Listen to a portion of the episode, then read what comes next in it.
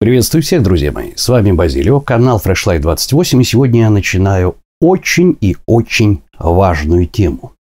Она будет долгой, но если вы дадите себе труд достаточной степени изучить ее, я обещаю вам, что вы решите массу проблем в своей жизни, совершив прорыв. И это касается не только проблем похудения, лишнего веса, не только проблем нашего здоровья. Это поможет решить вам непосредственно и проблемы в личной жизни. И вполне возможно открыть свой бизнес без каких-либо заумных тренингов, не говоря о том, что вы просто перестанете поддаваться на провокации матрицы, в которой мы сейчас все находимся. Итак, сегодня ролик, который открывает тему когнитивные искажения. Поехали!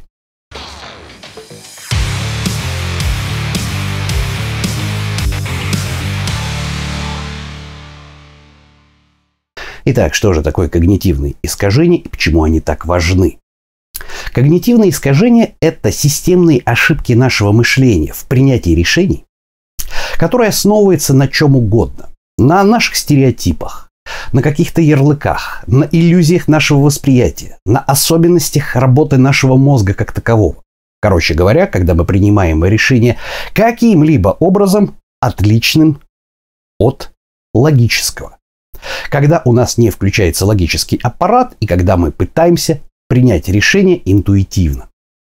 Почему именно сейчас это стало настолько важным? Почему именно сейчас а, когнитивные искажения и проблемы нашей жизни целиком и полностью, не обязательно только проблемы лишнего веса, не обязательно проблемы бизнеса, личных отношений, социальные проблемы, политические проблемы. Почему именно сейчас это встает так остро? Итак, нашего врага надо знать в лицо. Для изучения этой проблемы, которая вполне возможно у меня займет год, а может быть и больше на канале Fresh Life 28, нам понадобится прочитать вот эту вот книгу. Это книга нашего врага, что называется, э, Даниэля Канемана, американо-израильского психолога, который получил Нобелевскую премию за изучение когнитивных искажений. Как считают многие, но это неправда. Дэниел Канеман получил Нобелевскую премию за создание так называемой поведенческой экономики.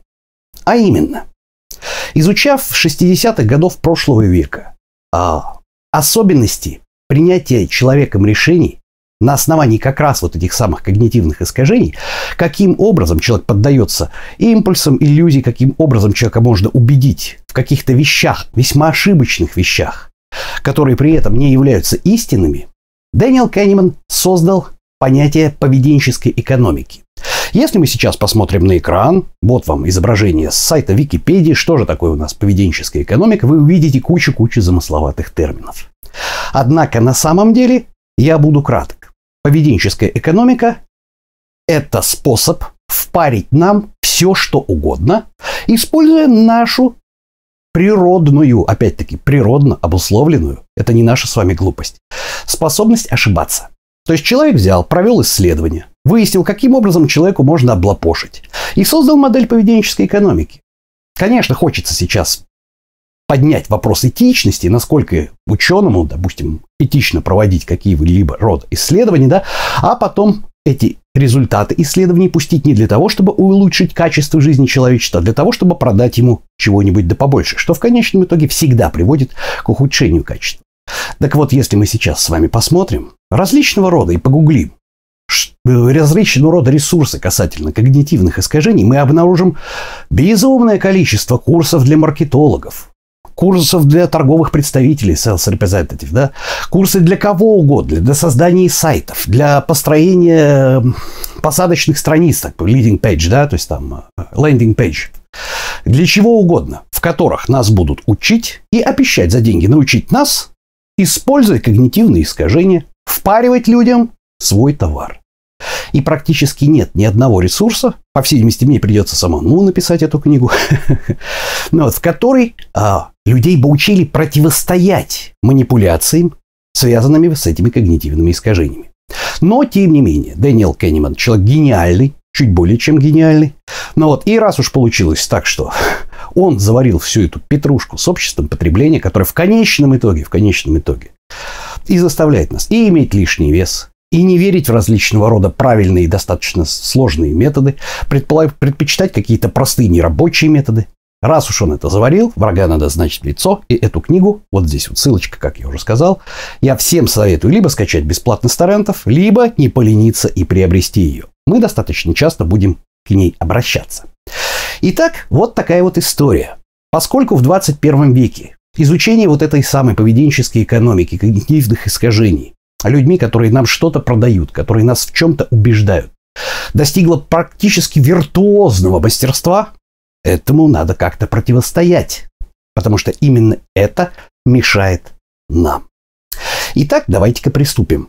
Значит, на самом деле, если мы возьмем, посмотрим английский вариант Википедии, то мы найдем здесь каких-нибудь 175 примерно распространенных когнитивных искажений, которые изучены. На самом деле их гораздо больше. Я занимаюсь проблемами когнитивных искажений с момента, когда я прошел в университете курс численных методов решения уравнений. Да? То есть это больше 20 лет. Для меня математика весьма философская наука, на самом деле, она не точная наука. Но не суть дела. А, смею заверить, что мне это очень сильно помогло. И в построении бизнеса, и, собственно говоря, в жизни вообще в принципе. Ну вот. И раз уж так получилось, раз уж так получилось, что враги наши сильны, давайте-ка мы будем учиться им противостоять. Итак, поехали. Для начала хорошая новость. Те, кто давным-давно смотрит канал Fresh Life 28, или те, кто прочитал мою собственную книгу, ну вот, а, могут вспомнить, что самый первый ролик на моем канале и самая практически первая глава и первая страница в моей книге содержит такую мысль о том, что для того, чтобы достичь успеха в, э, в избавлении от лишнего веса, то есть в изменении собственной внешности, в большей степени надо не что-то дополнительное знать, а избавиться от тех мифов, которые населяют село Похуделкино. Это я говорил в самом первом ролике, который был записан на канале уже много-много лет назад. Я это говорил в своей книге.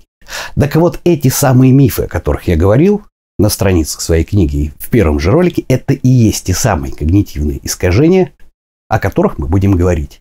И все время существования канала Fresh Life 28 я несколько завуалированно пытался бороться с когнитивными искажениями нас с вами, да, моих подписчиков, ну и меня тоже, потому что я тоже человек, и как мы сейчас выясним, я тоже подвержен в той или иной форме а, влиянию на меня когнитивных искажений. Потому что некоторые вещи отключить невозможно. Сейчас я вам про это расскажу.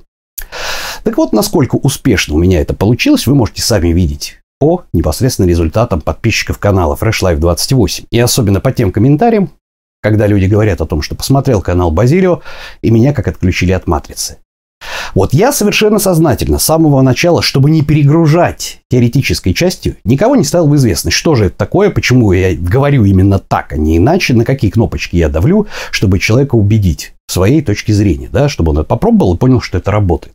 По одной простой причине, потому что это перегружало бы, излишне перегружало и так большую информационную составляющую канала. Но тем не менее, вам будет гораздо проще, тем, кто прочитал мою книгу или тем, кто смотрит мой канал видео давно, вам гораздо проще будет воспринимать информацию, потому что у вас будет постоянно присутствовать ощущение, что вы где-то это слышали. Те же, кто смотрит мой канал недавно или это первый ролик, ничего страшного, я постараюсь быть предельно лаконичным. Итак, двигаемся дальше. Давайте-ка вспомним. Один из самых первых роликов. Я говорю о том ролике, в котором я говорил, что надо усыпить обезьян. Вкратце, когда мы принимаем решение, а, в нас принимает это решение два субъекта. Я их так назвал. Это человек разумный, которого все подвержено логическому анализу. И второе – это наша обезьяна, которая досталась нам с миллионнолетнего прошлого. Да? Она действует инстинктом, подвержена страхам, и она действует в большей степени инстинктивно. Так вот, в некоторых случаях обезьяна нам очень полезна. Она практически не думает. То есть, например, к вам приближается человек с ножом, с агрессивным выражением лица. Вы не будете мозгами раскладывать по полочкам о том, что а, поднятие уголков губ означает в большей степени вероятность э, а, агрессии. Значит, его поза точно так же соответствует стереотипу агрессии. Значит, соответственно, мне желательно принять какие-то меры. Давайте потом. Нет.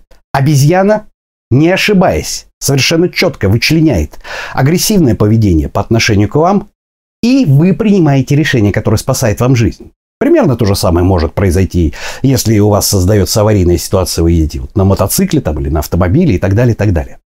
В этих случаях обезьяна крайне полезна, потому что она не думает. А все решение, которое принимает обезьяна, оно основывается на предыдущем опыте. То есть обезьяна узнает либо генетически запрограммированные в нее непосредственно данные какие-то, да, например, агрессия. Любой ребенок, любое существо, оно а, другое агрессивное существо идентифицирует очень просто. Для этого не требуется обучение. Точно так же. Любое существо, которое подойдет к крыше, к срезу крыши и будет смотреть, оно вниз никогда не спрыгнет. Потому что есть генетически запрограммированное. Непосредственно опыт, который говорит о том, что делать этого не нужно. В этом плане обезьяна очень хороша. Но совсем другое дело, когда мы встречаемся непосредственно с желанием принять импульсивное решение, которое кажется нам совершенно элементарным. Вот. И вот в данном случае обезьяна может ошибиться. И как раз Дэниел Кенниман, и создатель вот этой самой поведенческой экономики. Он разработал безумное количество вот этих анализа, вот этих самых когнитивных искажений, при которых наш мозг ошибается. Либо это иллюзии, сейчас расскажу про них, либо это, предположим, какие-то э, неспособность обезьяны к обработке статистических данных. Вот простейший пример, который точно так же, по-моему, есть у Канемана, сейчас уже не помню, да? Возьмем теннисную ракетку и мячик для тенниса. Они стоят 110 рублей. Притом известно, что теннисная ракетка стоит на 100 рублей дороже, чем мячик. Вопрос, сколько стоит мячик? У вас примерно 5 секунд для того, чтобы ответить на этот вопрос.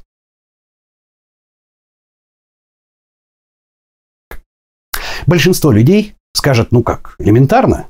Если у нас теннисная ракетка стоит дороже, чем мячик, а все вместе 110 рублей, значит мячик стоит 10 рублей. Ответ неправильный. Мячик стоит 5 рублей. Но для этого требуется сесть, взять карандаш и подумать. Пяти секунд явно не хватило. Почему так происходит? Это и есть когнитивное искажение. Когнитивное искажение, при котором импульсно, да, а совершенно интуитивно нам кажется, что, блин, да что тут думать, вот ответ-то, ну просто же. А на самом деле все не так. Вот вам пример когнитивного искажения. На самом деле, на самом деле, секрет заключается в другом. Секрет заключается в том, что я тоже импульсивно тут же подумал о том, что, блин, ну конечно же 10 рублей. Ну понятно. 110 все вместе, ракетка стоит на 100 рублей дороже, чем мячик, значит, так. Единственное, что меня заставило насторожиться, в том, что слишком просто все получается. И об этом будет следующий ролик, потому что сегодняшний ролик будет о якорении. Это пример работы когнитивных искажений. Значит, можем ли мы полностью отключить нашу обезьяну от нашей жизни? Или систему один, как говорит Канеман? Это одно и то же. Не можем. Вот в этом-то ее один большой, а, а, большая особенность системы когнитивных искажений, системы на принятие решений. Мы не можем отключить интуитивную систему вообще никак. Давайте с вами сейчас посмотрим на картинку, которая известна как э, иллюзия Лайера, да?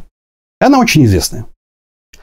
Разумеется, вы видите, что черта, которая сверху, она длиннее, чем черты, которые снизу. Но если вы возьмете линейку или закроете сейчас часть монитора бумажкой, где вот эти хвостики, вы обнаружите, что линии абсолютно одинаковые. Это иллюзия восприятия, то же самое разновидность когнитивных искажений. А почему я вам сейчас про это рассказываю?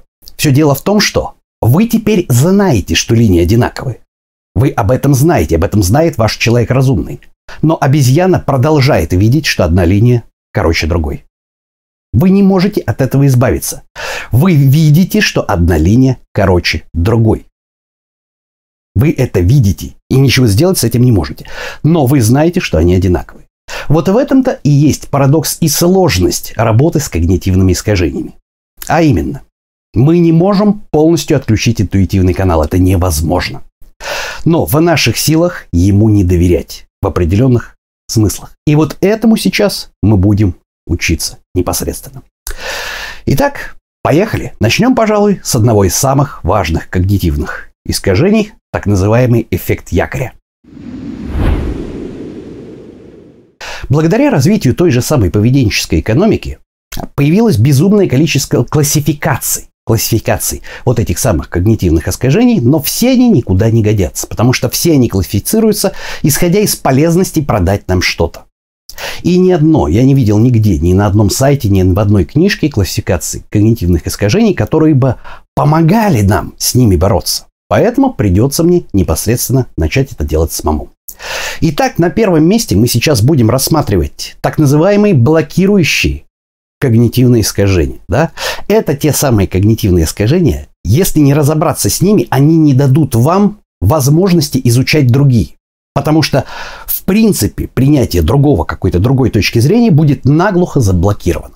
И одно из первых, которое находится под вторым номером в английской варианте Википедии, это не значит, что оно второе, потому что оно важное. Просто я сейчас выбрал его, потому что оно будет достаточно показательным. Это так называемый эффект якорения. Суть его заключается в том, что человеческий мозг, это доказано учеными, ну вот, человеческий мозг э, склонен в большей степени доверять информации, которую он получил первый. При том, что в краткосрочной перспективе, что в долгосрочной перспективе. Итак, привожу пример, да? Это тоже очень известный пример. Э, предположим, вам описывают какого-то человека и говорят, что этот человек э, трудолюбив, работоспособен, ответственен, лжив и завистлив. Человеческий мозг устроен так, что больше весовой коэффициент в создании мнения об этом человеке будут иметь первые слова, чем последние. Если бы вам в самом начале сказали, что этот человек завистлив, лжив, трудоспособен и так далее, так далее, для вас были бы важны первые показатели, то, что он лживый и завистливый. Это не ваша вина, это способность работы мозга, да? Это так называемое когнитивное искажение якоря. Так вот, Давайте возьмем самый классический пример когнитивного искажения, связанный с нашим делом похудения. Да? Первое. Для того, чтобы собрать коллекцию таких когнитивных искажений, мне достаточно всего лишь сутки э, не промодерировать комментарии на канале Fresh Life 28. Итак, когнитивное искажение звучит так. Спортивное питание – это химия. Нужны натуральные, хорошие, качественные продукты, фрукты и так далее. Что ж, правда ли это? И откуда берется это самое когнитивное искажение? Берется оно на самом деле, и оно перекликается с другими, о чем я буду говорить уже непосредственно в процессе рассказа вам об этих самых темах, да? Ну вот. Берется оно от того, что первая информация, которую человек получает о спортивном питании, на 99% это информация от бабушек с подъезда, от папы, от мамы, каких-то друзей, да? Ну вот. И информация, она, естественно, простая. Блин, ну это же химия. Пивас-то пить лучше, лучше ж водку пить, чем химия. Я был такой же. Так ли это на самом деле? Сейчас я вам расскажу, как бороться с таким искажением. Ну вот, каким образом у себя его идентифицировать. А сейчас давайте посмотрим. Итак, борьба с когнитивным искажением из серии якорения, да, так называемая якорны, она одна. Это анализ. Анализ и первый же вопрос, который вы должны себе задать, когда у вас возникает вопрос, вернее, возникает импульсивное, точно так же, как вот помните про ракетку и мячик и 10 рублей, импульсивное совершенно желание э, сказать, ну, блин, вы должны себе задать вопрос, почему я так считаю? Запишите куда-нибудь себе этот вопрос. Когда вы встречаетесь с какой-либо малоизвестной информацией для вас – вам все равно, мозгу все равно, он компилирует абсолютно с кучей, кучей, кучей источников информации какой-то ответ. А вот правильный ли он или нет? Скорее всего, неправильный. Именно потому, именно потому что поведенческая экономика достигла просто виртуозных, виртуозных методов обработки нашего сознания. Скорее всего, это будет неправильно. Но задайте себе вопрос, откуда я это знаю? И если вы себе отдаете отчет, что ответ на этот вопрос примерно следующий. Ну как? Врачи говорят, непонятно какие, но просто вот врачи говорят, фраза общая. А, но это все знают. Кто все, тоже непонятно. А что, не так, что ли? Разве? Если нет каких-то конкретных, подтвержденных цифрами, или, опять-таки, исследования, а что за исследования? А стоит ли им доверять, да? То есть, если вы не можете это все проверить на своей шкуре, или если нету источника информации, которому вы 100% доверяете, то это плохой признак. Это означает, что вы сейчас пытаетесь принять интуитивное решение на основании того, что вы когда-то об этом слышали. А правда это или нет, никто не знает. Но эффект того, что та информация, которая была у вас, в первую очередь поступила к вам о том, что, например, протеин – это химия. она поступила к вам в первую очередь, и она для вас имеет больший вес, это как раз работа когнитивного искажения. Давайте теперь попробуем посмотреть, так ли это на самом деле. Еще 20 лет назад, когда технологии производства спортивного питания только-только отрабатывались, потому что спортивное питание пришло к нам из медицины. Оно было сверхочищенным питанием для того, чтобы люди, которые не могли жевать мясную пищу, да, лежачие больные, могли получать достаточное количество белка и аминокислот. Но, тем не менее, процесс очистки, процесс технологии спортивного питания, он был еще не совсем отработан. Были какие-то определенные ошибки. Но вот была одна продукция. С другой стороны, продукция мясопромышленного комплекса, да, то есть где курица, говядина и так далее, она еще не была настолько, скажем так, технологична. Так, как она на самом деле является, таковой, как она на самом деле является сейчас. И вот давайте посмотрим очень короткий ролик по поводу того, что же у нас происходит в магазине с нашей обычной курицей. Вот так вот закидывается тележка. Здесь она проходит. Вот. вот эти хуйни это иглы, которые входят в э, филе и накачивают его водой.